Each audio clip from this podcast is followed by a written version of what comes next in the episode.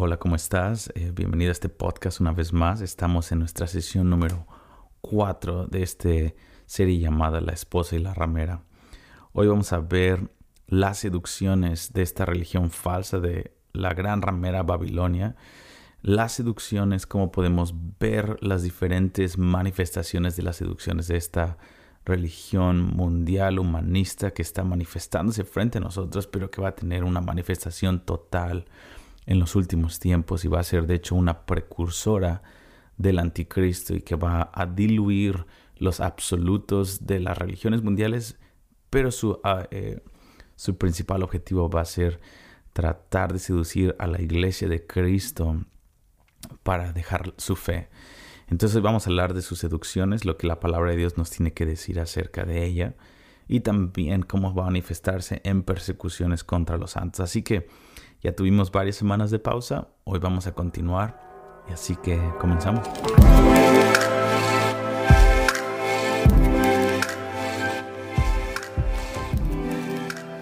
Ok, vamos a leer Apocalipsis 17, versículo 1 al 6 y también el versículo 15. Acuérdate que uno de, las, em, de los capítulos más extensos acerca de esto es Apocalipsis 17 y 18. Y como te dije en la primera sesión de esta serie, eh, a, mí me, se me hace muy impresionante cómo el Señor puso tanta atención para hablar de esta mujer, de esta religión. Y sabemos que no es una mujer física, es, es una mujer en la simbología de la, de la Biblia, pero es, es una religión, es un espíritu lleno de inmundicia. Y el Señor puso tanta atención, puso tanto énfasis en esto. Y veíamos cómo es las eh, las profecías más largas de la Biblia, con más versículos, hablan de esta Babilonia, de esta ramera, esta gran ramera. Entonces, eh, vamos, vamos a leer Apocalipsis 17, dice, vino entonces uno de los siete ángeles que tenía las siete copas y habló conmigo diciéndome, ven acá y te mostraré la sentencia contra la gran ramera. Y este es clave que el ángel está diciendo a Juan, te voy a mostrar la riqueza, la prosperidad y la apariencia de poder y de paz y seguridad que tiene la ramera. Pero desde el principio, Juan, tienes que saber que el Señor tiene una sentencia contra ella. El Señor ha estado en controversia y tiene ira contra este movimiento. Eh, y eso, eso es, es, importante resaltarlo. Dice, la que está sentada sobre muchas aguas. Así que voy a desglosar todos este, estos versículos y de eso se va a tratar este podcast. Vamos a ir versículo por versículo. Versículo 2 con la cual han fornicado los reyes de la tierra, y los moradores de la tierra se han embriagado con el vino de su fornicación. Y me llevó en el espíritu al desierto, y vi a una mujer sentada sobre una bestia escarlata, llena de nombres de blasfemia, que tenía siete cabezas y diez cuernos, y la mujer estaba vestida de púrpura y escarlata, y adornada de oro, de piedras preciosas y de perlas, y tenía en la mano un cáliz de oro lleno de abominaciones y de la inmundicia de su fornicación. Y en, y en su frente un nombre escrito, un misterio, y este es el nombre. Babilonia la Grande, la madre de las rameras y de las abominaciones de la tierra. Vi a la mujer ebria de la sangre de los santos y la sangre de los mártires de Jesús. Esto es terrible. Y cuando la vi quedé asombrado con gran asombro. Entonces, eh, esta gran ramera eh, va a estar sentada sobre muchas naciones. Es claro que va a tener influencia y autoridad sobre las naciones. Esto quiere decir que va, a poder, sus tentáculos van a poder seducir y controlar a muchos líderes muy poderosos en el mundo. Esto habla de reyes, presidentes, hombres de negocios, eh, legisladores, jueces, etc. Y por medio de estos negocios y este amor al dinero va a poder entrelazarlos en sus tentáculos y fornicaciones. Y va a poder controlar sistemas económicos debido a que va a controlar el corazón de estas personas en poder.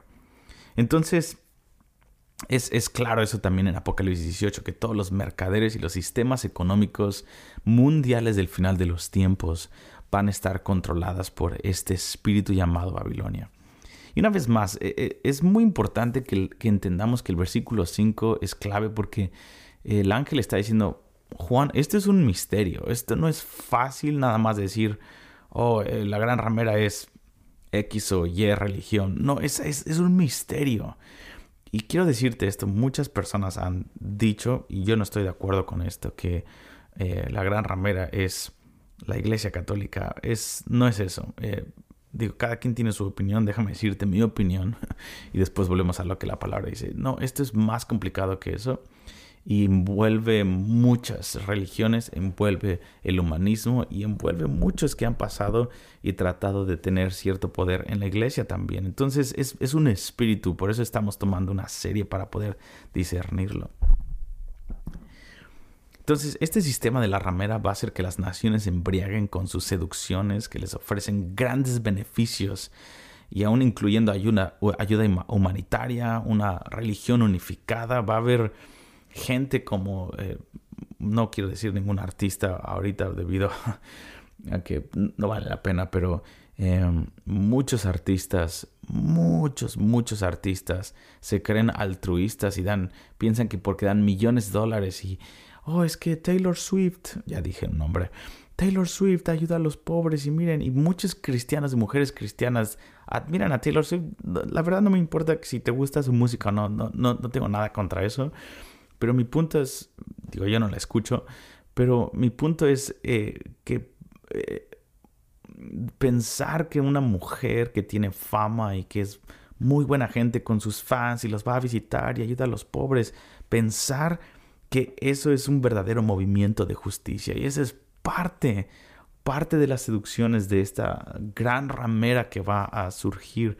Es de que va a tener una apariencia de dar a los pobres como es muy rica y tiene un amor a sí misma, va a ser todo acerca de, mire qué altruista soy, mira que realmente alimentamos a los pobres, pero es falso. Toda obra de caridad, digo, se les agradece que, que alimentan a los pobres, pero toda obra de caridad que no llega, lleva a la gente al arrepentimiento y al conocimiento de Jesucristo como el Señor y Salvador, no es un movimiento de justicia verdadero.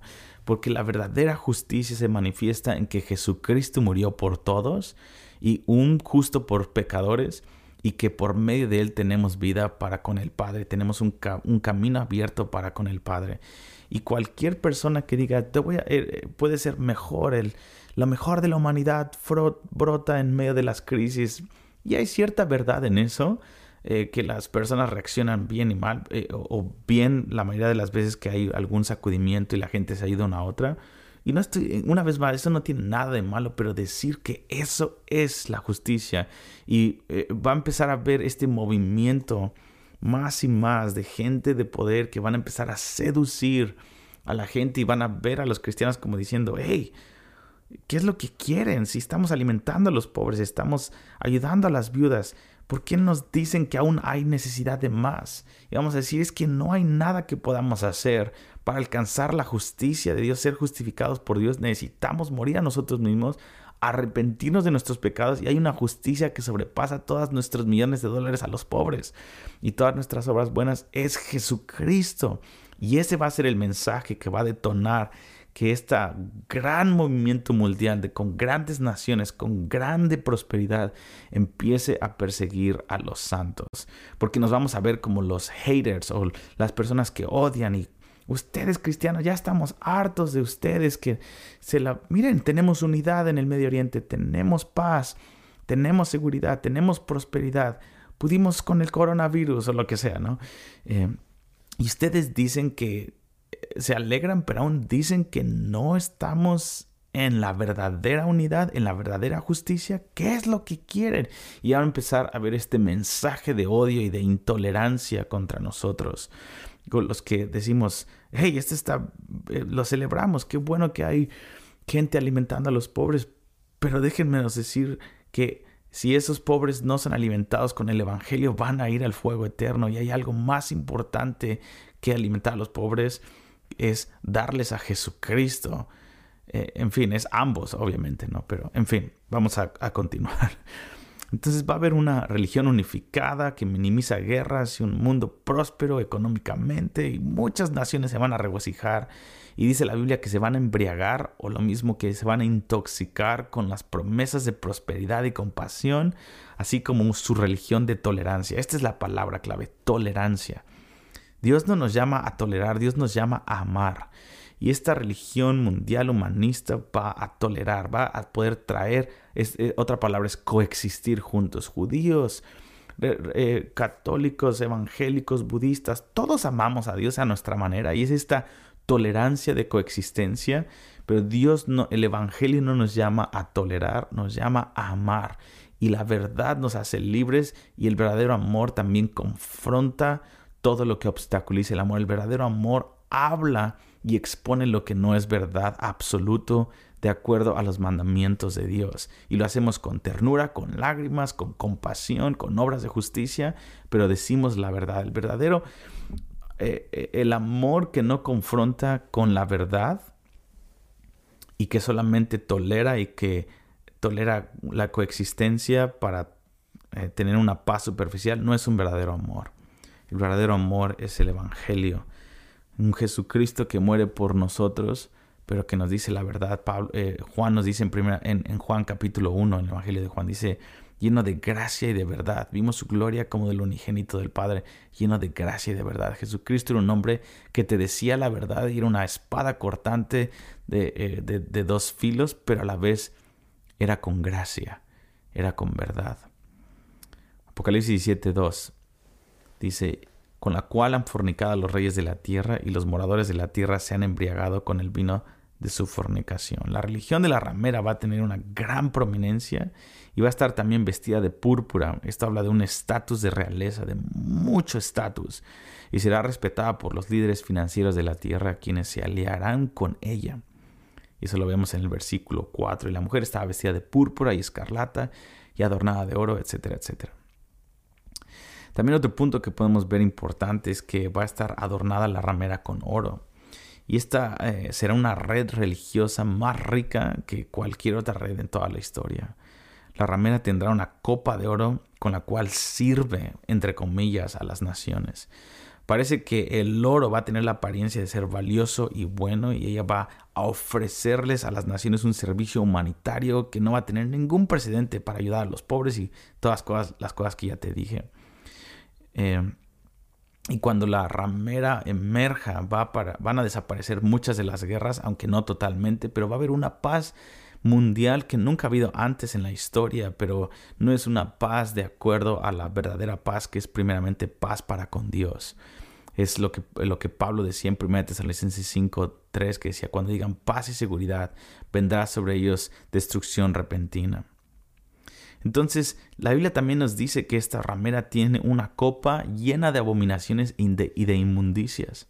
Estas abominaciones se refieren a estar llena de actividades demoníacas. Va, eh, eh, lo que pasó en el Antiguo Testamento, eh, las abominaciones se refería siempre a la idolatría, a la adoración de demonios, a las hechicerías y todas las orgías que aún en el Nuevo Testamento Jesucristo estaba eh, corrigiendo en la iglesia del Nuevo Testamento. Esta, siempre que hay adoración a, dioses o a ídolos, siempre hay embriaguez, siempre hay drogas envueltas e inmoralidad sexual eh, para llenarse de poder y celebrarse. Es, es, terrible.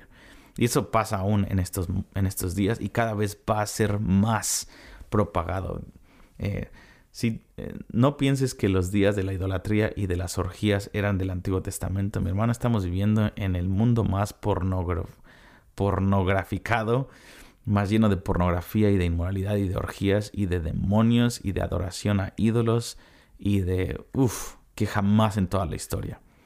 Eh, eh, lo que a veces nos horrorizamos cuando vemos el Antiguo Testamento. Oh, estos que sacrificaban sus hijos, sus hijos a Baal y a todos estos ídolos y hacían orgías. ¡Wow! Y, vemos estas caricaturas o estos libros que tienen pinturas en donde está uno quemando a su hijo. Mi amigo, mi amado hermano, 50 millones de bebés son ofrecidos en aborto por amor al dinero y en muchos países se legalizan 50 millones a nivel mundial en promedio en al año en todo el mundo.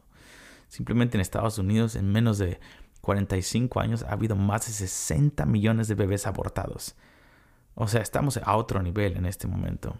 Y esto es parte de la ramera. El aborto está obviamente inspirado por el infierno y demonios, pero la ramera lo hace ver como algo glorioso. Son los derechos de la mujer, es, el, es la progresión. Somos progresistas y, y, algunos cristianos están diciendo que eh, el, el aborto es parte de la selección natural y que es parte de la, todo este movimiento ecológico que le tienen más más amor al planeta que a Dios y a los bebés. Es una, realmente es, es, triste y es alarmante ver aún lo que se hablan eh, con muchos cristianos. Pero en fin, así que si tú eres pro planeta, qué bueno. Eh, si tú eres eh, pro lo que quieras, pro animales, qué bueno. Pero antes que todo eso, es los bebés. y, y el aborto no puede ser una manera no, podemos verlo como un algo que tenemos, un precio que tenemos que pagar para que no haya calentamiento global. ¿Me estás bromeando en serio? ¿Crees que si tú estás escuchando esto y tú eres pro aborto porque estás pensando que el calentamiento global realmente es más importante que un bebé, que un sueño de Dios que entretejió en el vientre? ¿Necesitas arrepentirte o necesitas ser salvo? necesita ser salvo. En fin, perdóname, es una, una, um, siento una pasión por, por los bebés abortados. Digo, Dios, ten misericordia, ten misericordia de tu iglesia, Dios, y ayúdanos. No solamente quiero decir eso, el aborto es parte de los tentáculos de esta ramera y es una abominación para Dios. La vida empieza en la concepción. Dios habitó en María. En Lucas capítulo 1, habitó en María. El ángel Gabriel le dice, Dios está en tu vientre. Imagínate haber abortado a Jesús porque decían, bueno, no es un bebé, era un feto nada más. Habrían abortado a Dios. La Trinidad estaba incompleta en el cielo porque Dios estaba en el vientre de María desde el anunciamiento de la concepción del Espíritu Santo en su óvulo de María. Una vez más, el aborto es algo satánico porque la vida empieza en la concepción, no a las 12 semanas, no a las 3 semanas, no a los 3 meses o a los 9 meses, es el momento de la concepción. Ok, calma Benji. Pero la Biblia dice que Dios está levantando voces para aquellos que no tienen voces. La Biblia clama en el Nuevo, en el Antiguo Testamento que seamos una voz para aquellos que no tienen voz. Apocalipsis 18, 23 dice, continuamos. Luz de lámpara no alumbrará más en ti, ni voz de esposo y de esposa se oirá más en ti, porque tus mercaderes, perdón, eran los grandes de la tierra, pues por tus hechicerías fueron engañadas todas las naciones. ¡Wow! La ramera engañará a las naciones con hechicería, la cual es una combinación de drogas y poder demoníaco, que es toda la brujería, la santería y todas estas cosas que hay. Su poder sobrenatural oscuro va a fascinar a la gente y aparentará ser algo bueno. Su música, su adoración será poderosa porque tendrá un elemento demoníaco en ella. Y cada vez vamos a ver más poder demoníaco en la música pagana. Les cuento algo que estamos, eh, estamos hablando, Marcos Brunet, eh, eh, Mariano Senegualdi y yo hemos estado en esta plática. Estamos, estamos empezando, de hecho, hoy, este lunes. Y vamos, si Dios quiere, después vamos a abrirlo más al, público, pero ahorita estamos viéndolo con eh, personas específicas, líderes de alabanza, etc. Vamos a empezar a hablarle a los músicos del, espíritu profético, los músicos proféticos que Dios va a levantar al final de la era, que van a contrarrestar y contraponerse a, a los músicos del mundo más ungidos que Satanás ha ungido. La mejor música está por venir a nivel mundial en cuanto a los paganos, más poderosa y tal vez vamos a ver gente moviéndose moviendo las masas y cambiando la cultura. Ah, y eso va a ser la ramera, pero Dios está levantando una iglesia profética que clama a Él, que está viendo la belleza de Dios. En Isaías capítulo 24, Isaías puede ver que de todas partes del mundo va a haber un canto que van a clamar al Señor, van a decir, gloria al justo.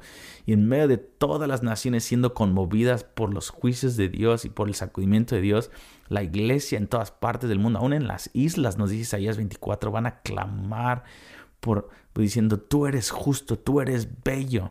Va a haber Uf, tantas cosas. Los músicos y cantores van a ser la punta de lanza. Bíblicamente son la punta de lanza para el movimiento de Dios en los últimos tiempos que van a preparar el regreso de Dios y a la iglesia para poder abrazar la segunda venida de Jesucristo. Nada más te dejo eso ahí.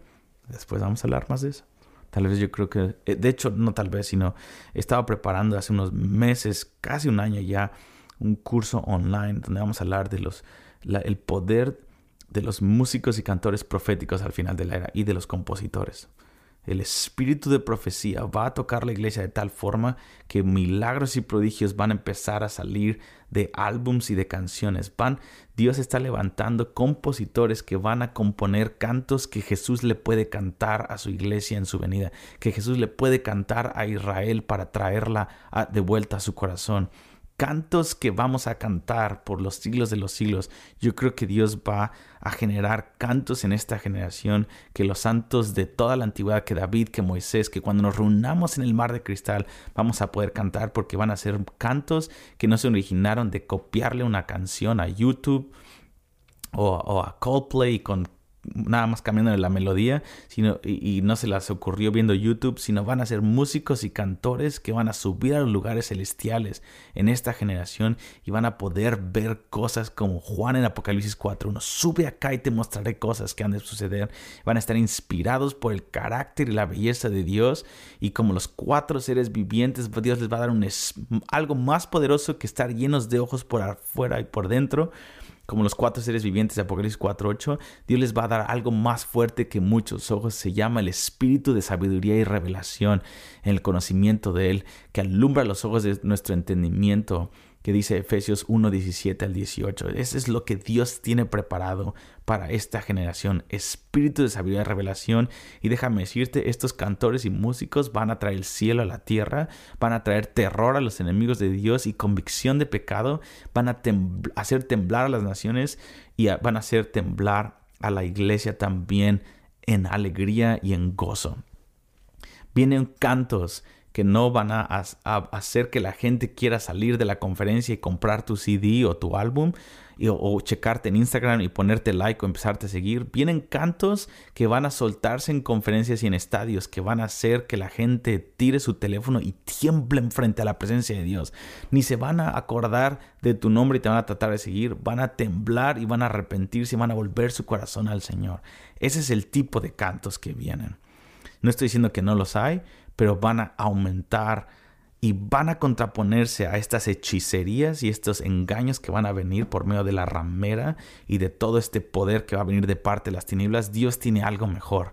La ramera tiene su enemigo y tiene su contraparte que va a ganar y se llama la esposa de Cristo, que se le ha concedido que se vista de lino fino, que son las acciones justas de los santos y va a estar lista. Efesios 5:27 nos dice que Dios, Jesucristo mismo, se ha propuesto prepararse una iglesia santa, pura, sin mancha, lista, adornada para su regreso.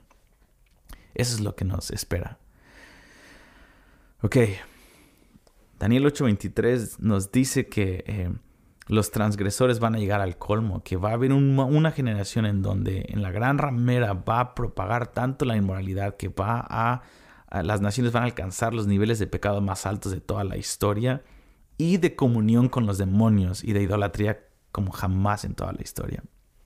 Versículo 6, este es donde se pone más difícil. Vi a la mujer ebria de la sangre de los santos y de la sangre de los mártires de Jesús y cuando la vi quedé asombrado con gran asombro. Apocalipsis 17, 6. La influencia de la ramera, mis hermanos, hace que las multitudes estén embriagadas o intoxicadas con la sangre de los santos que la expongan. Entre más asesine, más osada se va a volver en matar a los santos. El gran enemigo de la religión de la ramera serán los santos de Jesús cuando estén operando en el espíritu de profecía del testimonio de Jesús. Y quiero terminar con eso. Eh, que la iglesia realmente, la iglesia que ora, la iglesia con intimidad va a exponer a la ramera por lo que realmente es. Y todas las naciones van a odiarnos, dijo Jesucristo en Mateo 24, 9 al 11.